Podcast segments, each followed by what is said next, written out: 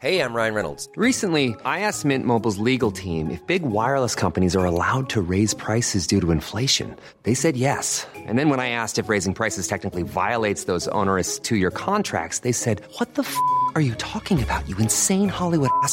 So to recap, we're cutting the price of Mint Unlimited from $30 a month to just $15 a month. Give it a try at mintmobile.com slash switch. $45 upfront for three months plus taxes and fees. Promo rate for new customers for limited time. Unlimited more than 40 gigabytes per month. Slows. Full terms at mintmobile.com. Bonjour, c'est Zoé de Louis. Vous avez peut-être déjà entendu l'expression quand l'appétit va, tout va. On devrait peut-être plutôt dire quand le ventre va, tout va. Et oui, votre bien-être digestif a un impact direct sur votre bien-être global. Activia, notre sponsor en ce moment, accompagne depuis plus de 35 ans les Français à prendre soin de leur bien-être digestif. Leurs produits sont toujours aussi bons et vous accompagnent maintenant sur trois actions ciblées, soutien du métabolisme, actif à l'intérieur et apport de nutriments. Parmi les nombreuses gammes, vous trouverez forcément votre préféré pour vous accompagner à tout moment de la journée. Merci à Activia pour leur soutien et bonne écoute. Activia contient des ferments du yaourt qui sont des probiotiques. Ils vous aident à digérer le lactose du produit en cas de difficulté à le digérer. Activia est source de calcium et de protéines. Le calcium contribue au fonctionnement normal des enzymes digestives et à un métabolisme énergétique normal. Louis.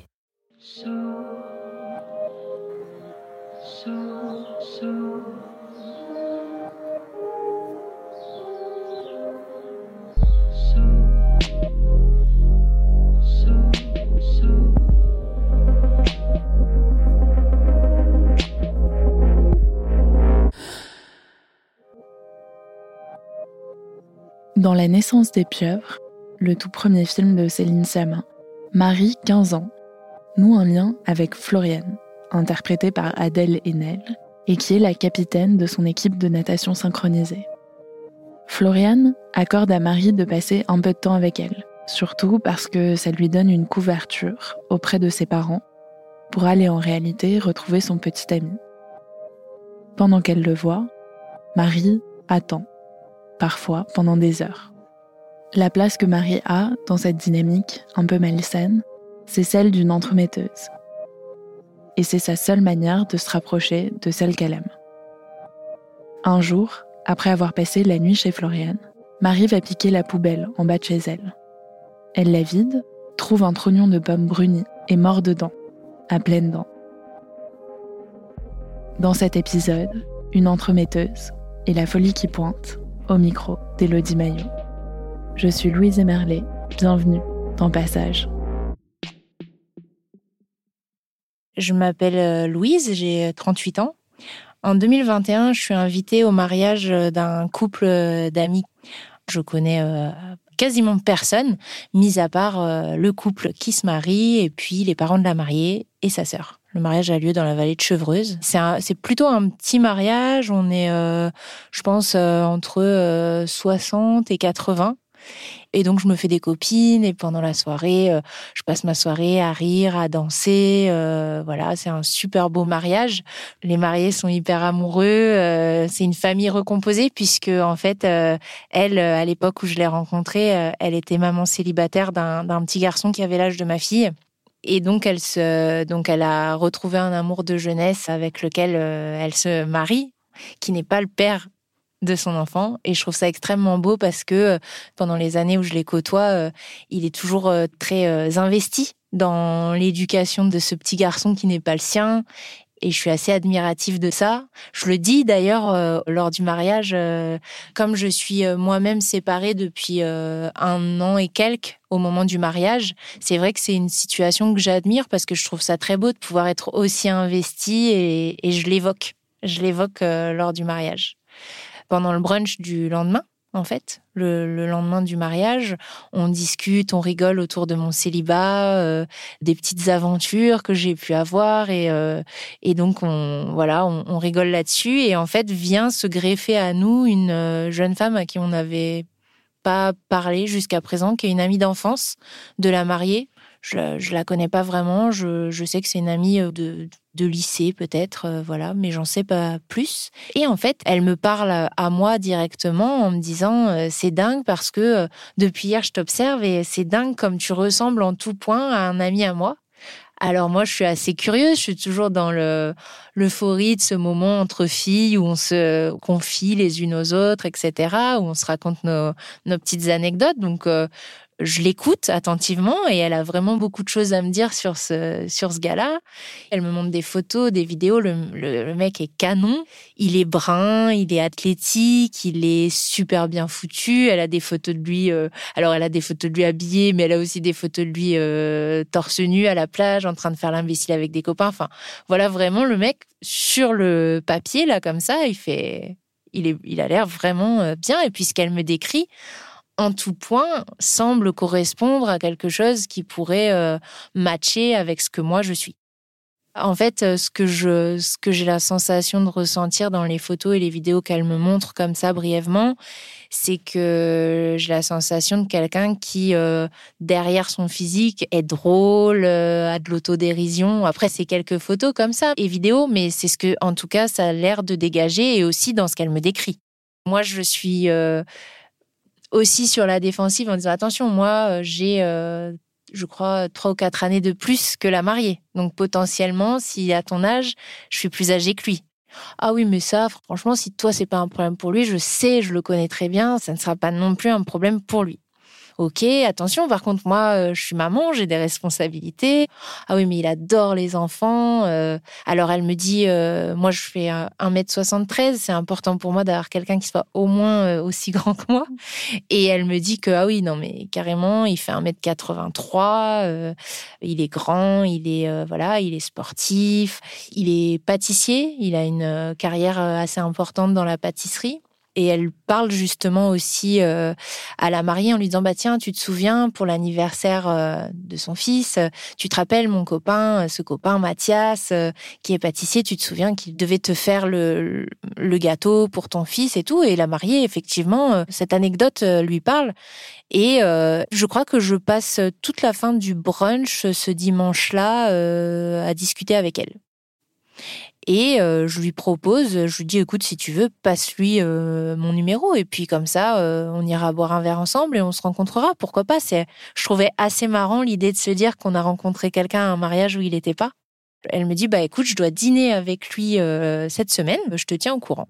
Je sais que souvent, les gens voilà, te disent des trucs comme ça, un peu sur le coin d'une table, et finalement, rien ne se fait. Donc je suis un peu dans, dans cette idée-là.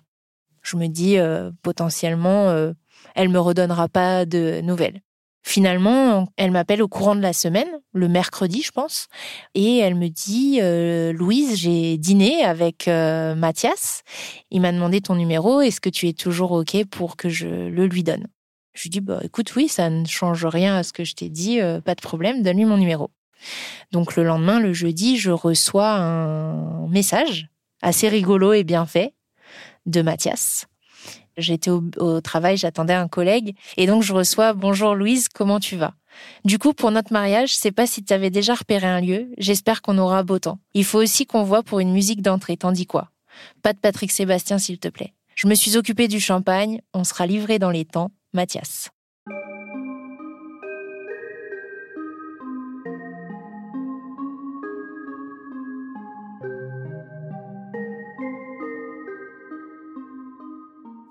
Donc c'est le premier message où en fait il joue un peu sur euh, sur l'histoire de ce numéro donné à un mariage, comme si on était euh, deux âmes sœurs qui allaient enfin se rencontrer quoi. Et donc moi je réponds euh, mon Mathias, pour Patrick j'ai rien pu faire, tu le connais mieux que moi. Il a déjà bloqué la date, il chantera en live. N'oublie pas ton costume au pressing demain à 9h15, je t'embrasse. Du coup, je joue le jeu en fait, je rentre dans le truc des blagues en fait. Moi ça me fait marrer parce que dans les clichés, l'homme a peur du mariage parce qu'il va être verrouillé par la femme et tout. Un mec qui ose envoyer le, premier message en parlant de mariage, je trouve ça très culotté, très marrant et qu'il faut prendre absolument, bien évidemment, au millième degré. Et c'est ça qui me fait rire dans le premier message, alors qu'on se connaît même pas. Je trouve ça très drôle. Je me dis, il est cool, quoi. Il est cool, il est détente. C'est surtout ça que je me dis. Qu'il a de l'humour. Et que je vais pouvoir me marier avec lui pas euh, oh là là, euh, c'est mon futur mari. Je le prends pas du tout au premier degré ce message. Au contraire, enfin c'est vraiment plus, euh, il a pas peur et, et on va se connaître et ça va être très cool. Et je lui réponds, et de là s'en suivent du second degré, des blagues comme j'aime. Enfin, ça fuse. En tout cas, j'ai quelqu'un en face de moi qui comprend le second degré et on part là-dessus et, et ça, ça match euh, bien dans nos échanges. Il me plaît sur ce que j'ai vu. Ensuite, il y a un échange d'autres photos qui se poursuit. Lui, euh, lui m'envoyait beaucoup de photos où il était souvent. euh, alors, c'était souvent en train de faire le clown, ce que je trouvais génial, mais presque toujours. Il était euh, en maillot de bain, torse nu, on voyait euh, son corps parfait. euh, et forcément, moi, en retour, je j'envoyais aussi des photos de moi euh, à la plage, en maillot de bain. Alors, jamais de photos dénudées véritablement, mais en tout cas, des photos en maillot de bain pour, euh, bah aussi pour valider le fait que je lui plaisais physiquement. Lui m'envoie pas mal finalement de vidéos plus que de photos sur de l'instant présent. Tiens, là, je suis en train de déjeuner avec ma sœur. euh, hop, il m'envoie une vidéo de sa sœur qui l'a filmée. Ou dans les toutes premières photos qu'il m'envoie aussi, c'est euh, par exemple, bah tiens, hier soir, je suis sortie avec des amis. Il m'envoie la photo d'un ami euh, et lui à cette soirée. Et moi, je lui réponds tout de suite, c'est très drôle parce que euh, ton ami sur la photo ressemble à un copain à moi que j'ai pas revu depuis depuis longtemps, qui s'appelle Olivier. Et là, il efface la photo. Bon, je dis bah que- pourquoi pourquoi tu l'effaces? Il me dit ah parce que euh, moi je t'envoie plein de trucs, toi tu m'envoies rien, euh, donc euh, j'ai préféré effacer. Bon, je relève pas. Je me dis bon c'est bizarre mais ok. Peut-être que moi je suis un peu sauvage aussi. Je sais comment peut être mon tempérament parfois. Je sais que je peux être un peu pas assez démonstrative, que c'est des choses qu'on a déjà pu me reprocher dans le passé, que parfois je peux paraître froide, distante, donc j'ai sans cesse envie de m'améliorer et d'écouter quand on me fait une remarque, je me dis ah c'est vrai peut-être que ça vient de ce défaut que je peux que je peux avoir.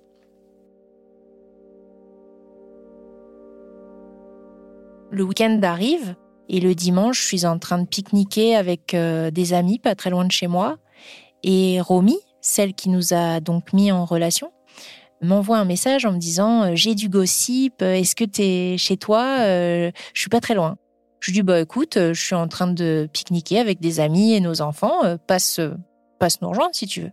Donc elle nous rejoint et euh, elle me dit à quel point il est ravi d'avoir fait ma connaissance et on débriefe un peu sur ces trois jours d'échange. Mes copains sont là, mes amis qui me connaissent très bien, euh, qui me connaissent depuis euh, depuis qu'on est au collège, donc on discute de ça tous ensemble. Eux ils trouvent ça très drôle et on dit bah de toute façon maintenant la prochaine étape c'est qu'ils se rencontrent quoi.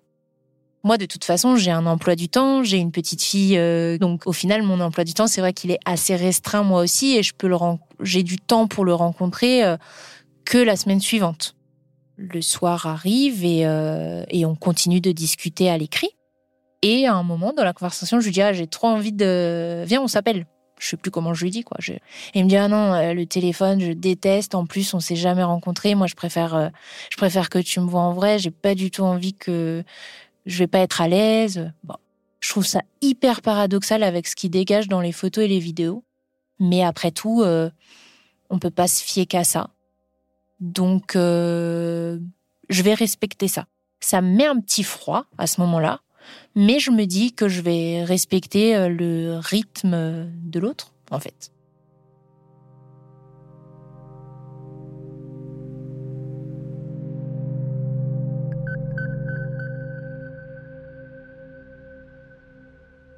Et puis le lendemain matin, quand même, je, je suis au travail et ça me trotte un peu dans la tête cette histoire de téléphone. Je trouve que c'est plus fluide finalement. Ce qui était très fluide depuis 3-4 jours dans nos échanges, là, ça met un peu un froid. J'en parle rapidement avec une collègue à moi avec qui je suis copine et euh, elle me dit ah tu sais moi je suis un peu pareil. Le téléphone j'aime pas ça et comme vous êtes jamais vu, ça moi ça me choque pas.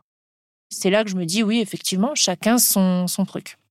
Et puis quand même j'ai un déjeuner de boulot le midi et sur le retour, je me dis, je vais quand même appeler. J'ai un doute. Il y a quelque chose, en fait. J'ai une sorte de pressentiment que j'arrive pas à expliquer.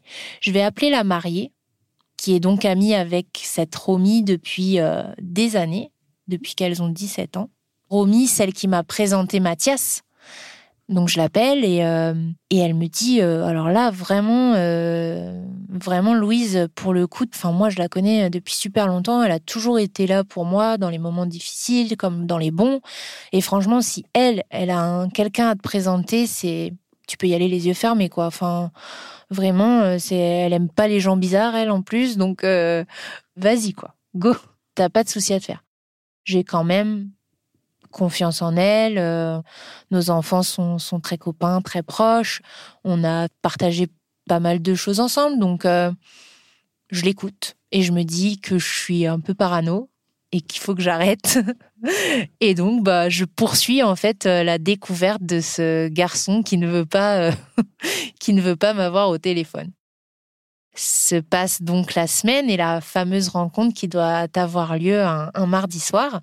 Et en fait, entre la journée du lundi et celle du mardi, il m'annonce que euh, il a sa grand-mère qui est transférée en soins palliatifs suite à de gros problèmes de santé. Et, du coup, bon, bah, c'est un peu la, la pagaille. Il a sa famille qui arrive de, de Corse, ses cousins, pour venir au chevet euh, de cette grand-mère euh, malade en fin de vie, très certainement. Donc euh, voilà, je prends la nouvelle comme elle vient. Enfin, moi, je, je suis dans, dans ce domaine-là, dans le soin, euh, les personnes âgées, etc. C'est un domaine que je connais bien. Et donc, je, je comprends les craintes, je comprends, enfin voilà, il se confie à moi et je suis là pour, euh, bah, j'essaie d'avoir des mots réconfortants à ce moment-là. Et donc voilà, j'essaye d'être, euh, bah, d'être euh, une épaule, même si on se connaît pas encore et qu'on va se rencontrer euh, le lendemain soir. Puis en fait, euh, arrive peu à peu euh, l'heure à laquelle on devait se retrouver et en fait, il avait été convenu qu'il vienne me chercher en bas de chez moi.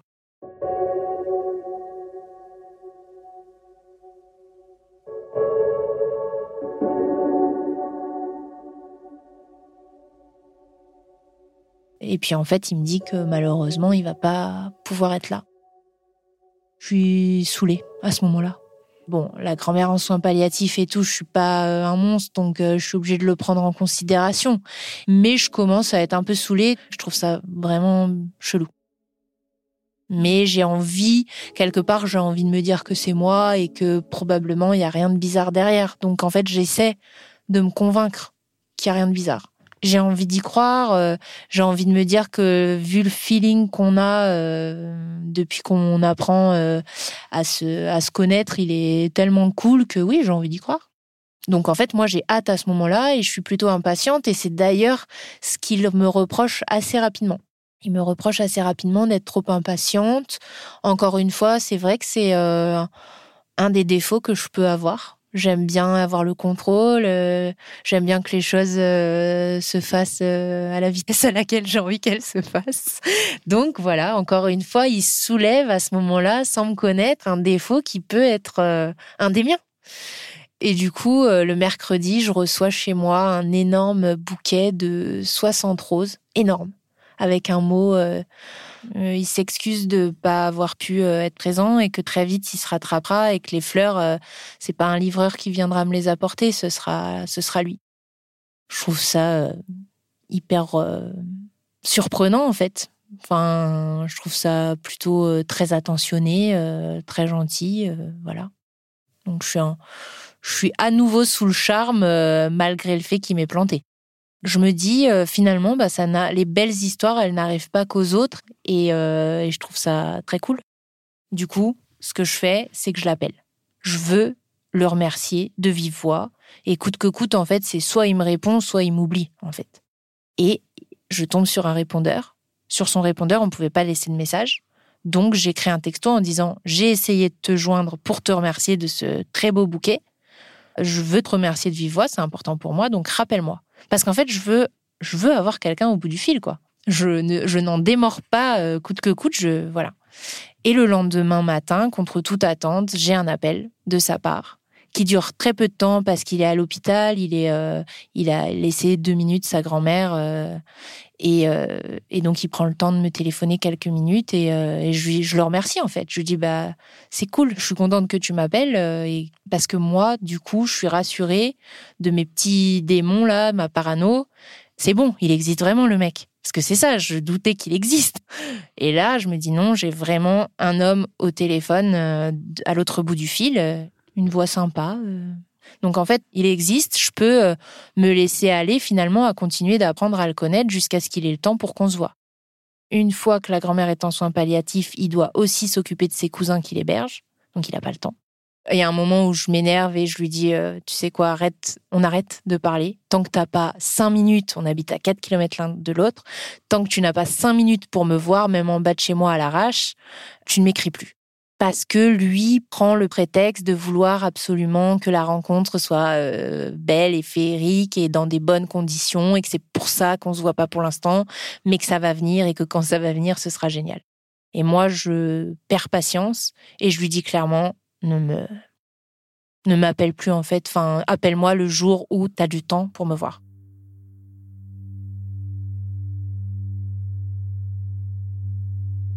Du coup, à partir du moment où je donne cet ultimatum, je n'ai plus de nouvelles de lui. Et Romy me rappelle. Elle me demande comment je vais. Je lui dis bah franchement euh, pas bien. Enfin, je suis saoulée. Ça me saoule. Euh, ça fait 15 euh, jours qu'il me balade. Ça me saoule en fait. Et donc elle aussi, elle trouve que je vais un peu vite en besogne, que je suis un peu trop impatiente, qu'il faut. Elle me dit mais viens boire un thé à la maison. Donc je vais boire un thé chez elle. C'est la première fois que je vais euh, chez elle. On mange des pâtes avec un très bon pesto. Et donc c'est Mathias qui a cuisiné ce pesto. C'est lui qui l'a cuisiné pour moi et qu'il faudra que je lui dise ce que j'en ai pensé. Et donc je trouve, euh, encore une fois, je trouve que la tension est très mignonne. Je me rapproche finalement petit à petit. Je me rapproche un peu du but. Je mange un truc qu'il a cuisiné, voilà.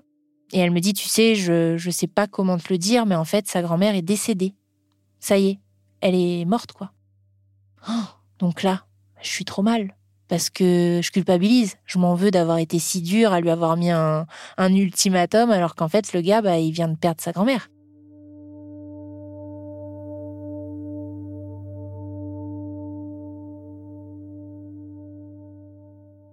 Donc je suis pas bien et je me dis bah je vais lui envoyer un message pour lui présenter mes condoléances en fait. Ce qui fait que quand je lui envoie ce message pour lui présenter mes condoléances, les échanges reprennent. Il y a, des, tonnes de messages, des milliers. Il y a eu beaucoup, beaucoup. Je ne saurais pas quantifier. Parfois, on échangeait jusqu'à une heure du matin. Euh, donc, en fait, les textos qui fusent comme ça sur WhatsApp, euh, ça se quantifie plus au bout d'un moment. C'était, ouais, c'était beaucoup. Lui, il envoie beaucoup de photos, beaucoup de vidéos d'instants du quotidien. Et moi, euh, moi, j'ai envie de lui rendre euh, l'appareil, en fait. Et donc là, s'en suivent à nouveau des échanges euh, super, on va dire, qui sont toujours aussi fluides et où il me dit de toute façon, t'inquiète, dès que mes cousins vont être partis, que tout ça sera derrière moi, on va enfin pouvoir se rencontrer et ça va être génial. Pendant cette période, je perds énormément de poids, je perds l'appétit, je suis dans l'impatience de le rencontrer. Donc il y a une forme euh, d'euphorie d'avoir rencontré quelqu'un avec qui ça match autant dans les échanges. Et en même temps, ce truc de ne pas réussir à le voir alors que je sais que je ne suis pas loin de lui géographiquement et que rien ne devrait empêcher qu'on se rencontre en fait. Il y avait ces deux émotions en permanence qui se battaient euh, en moi. Je suis à ce moment-là dans une période où, euh, où j'y pense énormément. J'ai très hâte, j'ai plus d'appétit, donc en fait, au fur et à mesure du temps, je me rends compte que euh, bah, mon père, ma sœur m'alertent un moment en me disant mais t'aurais pas, euh, puis j'ai pas de balance chez moi. C'est pas, je suis pas quelqu'un qui se pèse. Et en fait, je vais chez le médecin et je me rends compte que j'ai perdu 10 kilos, 10. Et donc le, le week-end arrive et on doit se retrouver, je crois, euh, le samedi matin et en fait, le vendredi matin, il me dit, m'explique qu'il s'est réveillé avec une pointe au cœur, il a hyper mal et sa mère l'emmène à Foch, à l'hôpital. Je sens le truc arriver gros comme une maison, mais je me dis c'est pas possible. Enfin là, à mon avis, euh, c'est, enfin, il va me faire péter un plomb le gars. C'est pas possible. Et donc euh, voilà, donc il me raconte sa journée à Foch et en tout cas ça ne remet en rien en question sur euh, le fait qu'on se voit, mais euh, mais là il faut qu'il soit ausculté parce que il a des douleurs et c'est pas normal, il a quelques antécédents médicaux et et donc ils sont inquiets, ils veulent faire des examens. C'est là qu'il me dit qu'il est à Foch. Et moi en fait comme je travaille un peu dans le milieu médical, que je suis en lien, en tout cas, j'appelle Foch. Je connaissais le service puisque c'était le cœur, donc j'appelle et je demande si ce Mathias X, le nom de famille, est enregistré. Et on me dit que non, qu'il n'y a personne euh, à ce nom. Et lui continue de me dire qu'il est dans les couloirs, qu'il attend que sa mère lui apporte sa valise parce que du coup ils vont l'hospitaliser ce soir. Donc, quand je termine ma journée de boulot, je, vais à Foch en fait. Comme je suis souvent amenée à aller à l'hôpital pour rencontrer des patients dans le cadre de mon travail, j'ai pas d'appréhension euh, d'aller demander en fait. Et Foch me confirme bien évidemment qu'il n'y a personne à ce nom-là dans aucun service. Il recherche euh, un peu partout. Lui me dit qu'il se fait donc opérer samedi matin, en urgence. Et Foch me dit on n'opère pas le samedi.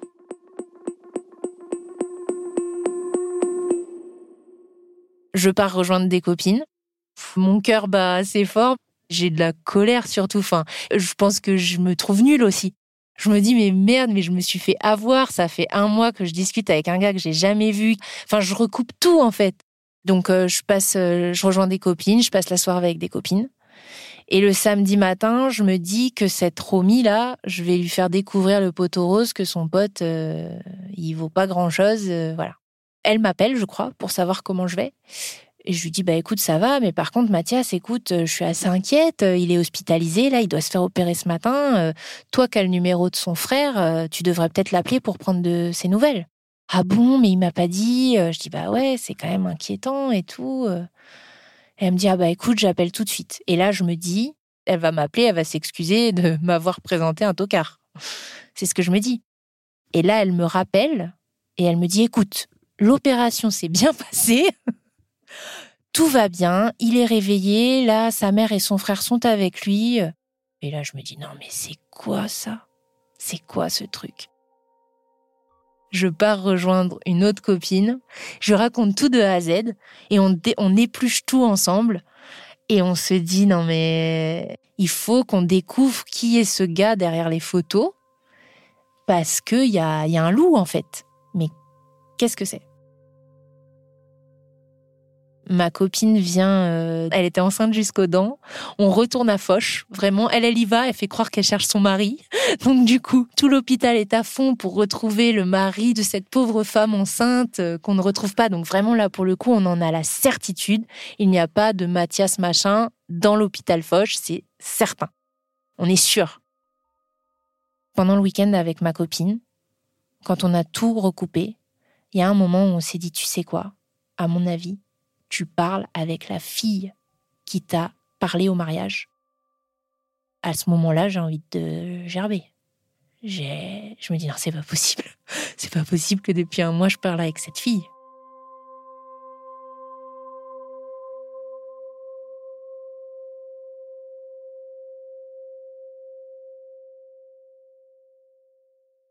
Et en fait, je ne sais pas pourquoi le lundi matin, quand je me réveille, j'ai un flash. Et mon flash, c'est cette photo de Mathias avec mon copain Olivier que j'ai connu parce que j'ai passé, euh, en fait, j'ai bossé pendant plus de dix ans dans l'événementiel, dans le, dans le monde de la nuit. Ce copain Olivier, il était euh, souvent euh, là où moi je bossais, il était invité, et donc je suis quasiment sûre que sur cette photo que j'ai juste eu le temps d'apercevoir, qui a été effacée en... au tout début, je suis quasiment sûre que c'était Olivier dessus. Je me dis, mais attends, je l'ai pas vu depuis euh, quelques années, Olivier, mais je l'ai toujours euh, dans ma liste d'amis sur Facebook. Je vais lui envoyer un message avec la photo de Mathias. Je vais lui demander s'il le connaît. J'en dis pas plus. Et Olivier me répond direct. Hein, euh, eh ben écoute, oui, effectivement, c'est mon meilleur ami. Il s'appelle Mathieu. En 2018, il y a une fille qui l'a contacté pour lui dire que quelqu'un se faisait passer pour lui sur un, une appli de rencontre. Je te passe son numéro je m'entretiens avec Mathieu à qui je raconte toute mon histoire avec quand même pas mal de j'ai 35 ans, je suis maman, euh, je m'en veux. Je m'en veux d'être tombée dans le panneau, tombée dans un piège aussi gros. Je pense que j'ai un énorme euh, sentiment de culpabilité en fait. La culpabilité d'avoir pu euh, me faire avoir je lui raconte l'histoire vraiment où euh, bah, j'ai commencé à, à, échanger énormément avec quelqu'un qui m'envoyait des photos, des vidéos, donc je lui envoie tout. Lui, il est sidéré parce qu'en fait, les photos et les vidéos, c'est pas des choses qui étaient sur les réseaux. En fait, c'est pas des éléments qu'il avait postés. C'est pas quelqu'un qui poste beaucoup sur les réseaux. Donc, en fait, tout ce que je lui envoie avoir en ma possession, il y a des photos de lui enfant parfois. Il y a, enfin, il y a des trucs qui vraiment sont euh, hyper perso et qui n'ont jamais été euh, sur les réseaux. Et je lui envoie la photo de cette fille, en fait, de cette Romy. Il cherche, je lui donne son nom, son prénom, son adresse, puisque moi je sais où elle habite. Il regarde sur Facebook, il regarde les amis qu'ils ont en commun, etc. Et en fait, en redécoupant, lui, en faisant sa propre enquête de son côté, il s'aperçoit que cette Romy, elle a travaillé avec lui. Mais il lui a jamais euh, vraiment euh, parlé, enfin, voilà. Et donc, en fait, on en conclut que, effectivement, en fait, c'est elle. Je me dis, c'est vrai qu'à chaque fois que j'étais avec elle, bizarrement, les échanges que j'avais hyper régulièrement avec lui, dans des moments où j'étais avec elle, il n'y en avait pas. Des petits éléments comme ça que je pense j'avais eu envie d'occulter. Avec euh, Mathieu, on a, il m'a donné les coordonnées de celle de 2018 qui avait eu le piège sur Adopte un mec sans savoir que derrière c'était finalement cette Romy. Je l'appelle. Elle me raconte son histoire, c'est exactement la même que la mienne. Pâtissier, la grand-mère malade, c'est toute l'histoire est identique. Elle s'y est accrochée, je ne sais plus pendant combien de temps elle, elle a tenu, sans jamais pouvoir le rencontrer pour diverses raisons, à chaque fois, euh, diverses excuses. Elle, en fait, elle avait recontacté, euh, elle avait réussi à retrouver Mathieu parce qu'elle l'avait vu taguer sur une photo sur Instagram. Elle avait reconnu ce gars et en fait, elle voit qu'il s'appelle pas du tout Mathias. Et du coup, elle lui envoie un message en lui disant attention, je pense que quelqu'un utilise ton image sur un site de rencontre. Et puis bah, Mathieu, lui derrière, il a pas approfondi parce que on sait que ce sont des histoires qui peuvent euh, arriver et, voilà, ça avait pas été plus loin en fait. Et là, elle a une réaction qui m'a fait mal au cœur parce que elle me dit euh, ça fait quelques années maintenant, c'est derrière moi et en fait, en reparler me m'angoisse en fait, enfin me procure des mauvais souvenirs j'ai la sensation au téléphone qu'elle est traumatisée. Alors que on est en 2021 et que ça fait donc trois ans que ça lui est arrivé.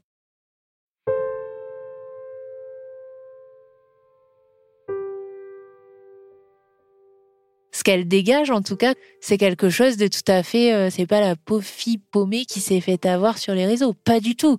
Et donc moi, ça me rassure, ça me réconcilie avec ma culpabilité de me dire voilà, c'est pas euh, parce que t'es complètement con en fait.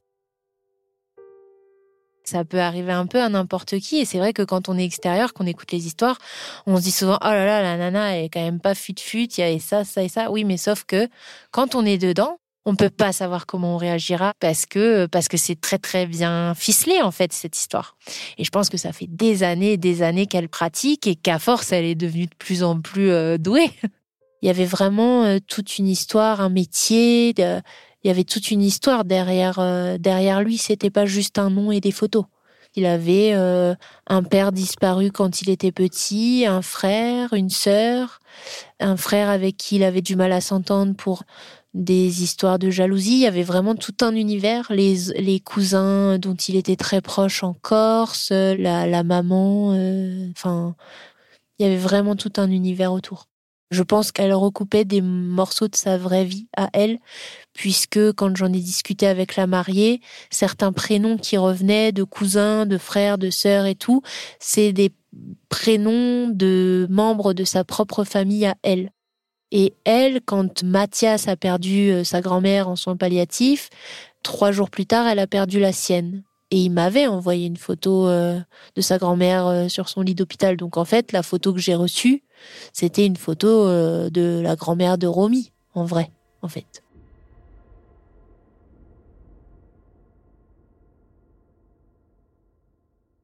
Ma conclusion, c'était de me dire qu'en fait, cette fille, elle avait un problème d'identité sexuelle, qu'elle assumait pas son homosexualité. Ma copine qui la connaissait depuis qu'elle avait 17 ans l'avait jamais connue avec un petit copain. Au bout de trois jours, j'ai eu des doutes. J'aurais dû écouter mon pressentiment. Je me suis pas suffisamment fait confiance. Maintenant, je reproduirai pas cette erreur. Enfin voilà, il n'y avait pas euh, d'argent, j'avais pas envoyé de photos de moi euh, nue, euh, il n'y avait pas de choses comme ça qui permettaient de porter plainte. Mais par contre, Mathieu, lui, en avait pouvait porter plainte puisque lui, il avait eu l'usurpation de ses photos. Donc il y est allé, la police lui a dit euh, qu'il ne fallait qu'on ne fasse rien, parce que forcément, on avait quand même le nom, l'adresse de la fille, euh, ça donne envie d'aller chez elle et de lui régler son compte. Et en fait, je me suis quand même confrontée à elle au téléphone, je l'ai appelée pour euh, lui dire qu'elle était complètement folle, quoi, et qu'elle avait beaucoup de chance d'être tombée sur moi, qui suis très entourée, parce qu'en fait, ce, ce jeu pouvait rendre malade, en fait. Je ne sais pas quelle était l'issue euh, si elle aurait fait mourir ce Mathias pour finir. Accident de moto, euh, problème de cœur, accident de santé, et du coup le mec meurt et moi je me retrouve là avec quelqu'un qui potentiellement était euh, l'homme de ma vie et qui décède sans que j'ai pu jamais le rencontrer. Ça rend fou. Elle me dit qu'il existe, mais que le jour du mariage, elle n'avait pas les bonnes photos, donc elle elle m'en a montré d'autres elle me culpabilise en me disant que, en fait, euh, lorsqu'elle m'a rencontré à ce mariage, elle a voulu me sauver, que Mathias existe vraiment, que lui et moi avons été tellement à fond tout de suite qu'elle n'a pas su arrêter la machine en route et que c'est de notre faute, en fait, à lui et moi, à ce mec qui n'existe pas. Hein. Moi, je, au téléphone, je pète un plomb. Je lui dis, mais t'es complètement folle. Et c'est là que je lui dis, tu te rends compte, si tu t'en prends à une personne qui, euh, qui, serait moins entouré que moi j'ai la chance de l'être, les dégâts que tu peux causer, est-ce que tu en as conscience? Et elle continue de nier. Quand je lui parle d'usurpation d'identité, elle me dit non, parce que ce ne sont que des photos, ce n'est pas le nom. En fait, comme elle a usurpé des images, mais pas un nom, ce n'est pas usurpation d'identité le terme. Donc en fait, c'est très bien ce qu'elle fait. C'est là que je le comprends au téléphone. Je la menace aussi en lui disant qu'elle n'a pas intérêt de s'approcher de chez moi, puisque en plus je sais qu'elle sait où je vis. Elle, vraiment, cette fille-là, au final, je savais pourquoi je me. J'avais pas d'atome crochu avec cette fille. Au final, cette fille, en fait, la seule chose qui m'intéressait d'elle, c'était son copain. C'était le seul truc. Je, je ressentais aucune affinité avec cette fille. J'ai pas perdu une amie. Il y a beaucoup de personnes qui m'ont dit, mais alors, ce Mathieu, tu l'as rencontré euh, en vrai? Peut-être que lui, puisqu'il te plaisait sur les photos, sur ses vidéos, c'est peut-être lui le prince charmant. Mais en fait, rencontrer Mathieu, le vrai, en transposant ce que j'avais vécu de relations euh, épistolaires pendant un mois avec quelqu'un qui n'était pas lui, ça aurait été euh, complètement malsain en fait. On en a rigolé même au téléphone parce que je lui dis bon bah tu sais le fameux euh, Mathias m'avait dit je te ferai à dîner et je te préparais je ne sais plus quel plat très distingué. Il me dit ah tu parles je sais même pas me faire cuire un œuf. Donc en fait voilà tout ce sur quoi je pensais connaître cette personne liée à ces photos n'était en réalité qu'un leurre. Ça, il faut le digérer, il faut en faire, euh, il faut faire le deuil de quelqu'un qui en fait qu'on a cru avoir existé, mais ça n'a jamais été le cas. Ça, c'est vrai que c'est un deuil à faire. Le deuil d'une histoire d'amour qui n'a jamais démarré.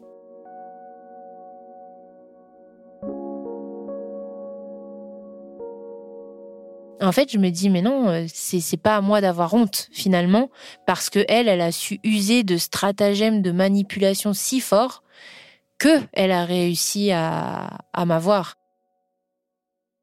Moi, c'était pas dans le cadre d'une rencontre à travers les réseaux. En même temps, cette histoire, elle prouve qu'il faut pas se méfier uniquement euh, d'une rencontre sur Internet, parce que ça peut aussi arriver euh, dans la vraie vie, comme ça m'est arrivé. C'est vrai qu'une histoire comme ça, elle peut mener à une espèce de parano euh, sur tout et tout le monde, surtout dans les dans les circonstances dans lesquelles je l'ai rencontré. C'est pas sur les réseaux, c'est lors d'un mariage. Je suis en confiance, euh, je suis avec des gens que je connais. C'est une fille, elle joue les copines, elle joue les. Euh, elle est là pour être l'épaule réconfortante. Enfin voilà, elle joue vraiment le rôle de copine et elle s'est investie comme ça dans ma vie.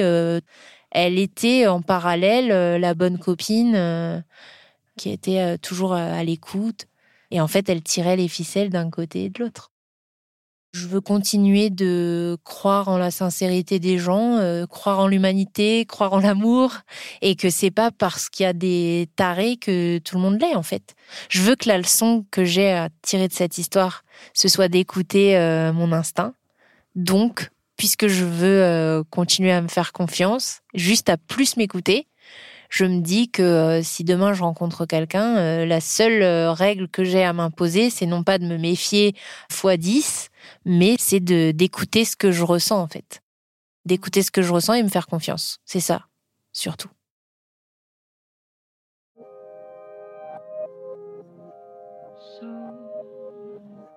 Cet épisode de Passage a été tourné et monté par Elodie Maillot. La réalisation et le mix sont d'Alix Lachiver. À très vite.